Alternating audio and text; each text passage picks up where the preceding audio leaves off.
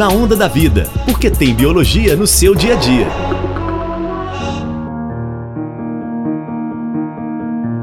No início da pandemia, foi muito veiculado que idosos e pessoas no grupo de risco eram o alvo do novo coronavírus. Quer dizer então que jovem saudável não morre de Covid-19? Infelizmente, não é isso que vimos acontecer em vários casos. O que pode acontecer então para uma pessoa jovem e saudável morrer por causa da doença? A doutora Giliane Trindade, professora do Departamento de Microbiologia da UFMG, comenta sobre o assunto.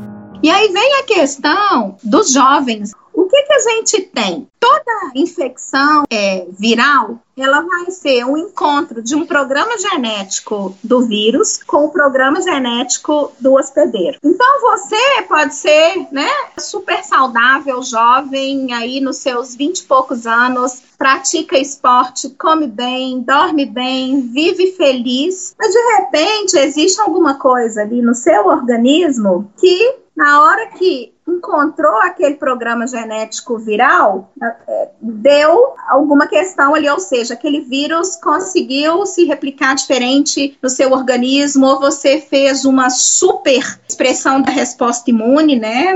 Uma super re resposta inflamatória, ou você tinha algum polimorfismo no seu receptor e esse vírus se ligou ali de uma maneira muito mais ávida, ou em outros é menos ávido, né? Existem inúmeras hipóteses. Na verdade, verdade, a gente tem uma subnotificação total de casos. Então, de repente, na verdade, assim, existe um número de jovens é, muito grande de jovens sendo exposto, só que a gente não sabe e que na hora que a gente fosse fazer essa continha aí da taxa de letalidade nessa faixa etária, ela abaixaria em relação ao número de casos nessa faixa etária. É, todo mundo tem que ficar de olho. Nunca se sabe o que vai resultar dessa combinação nossa com o vírus. Mesmo tendo aquele histórico de atleta, melhor não arriscar.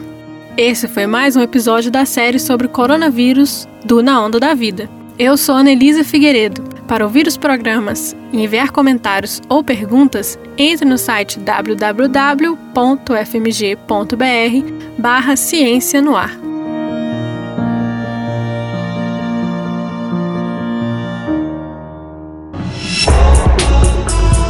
Na Onda da Vida. Uma produção do Instituto de Ciências Biológicas da UFMG.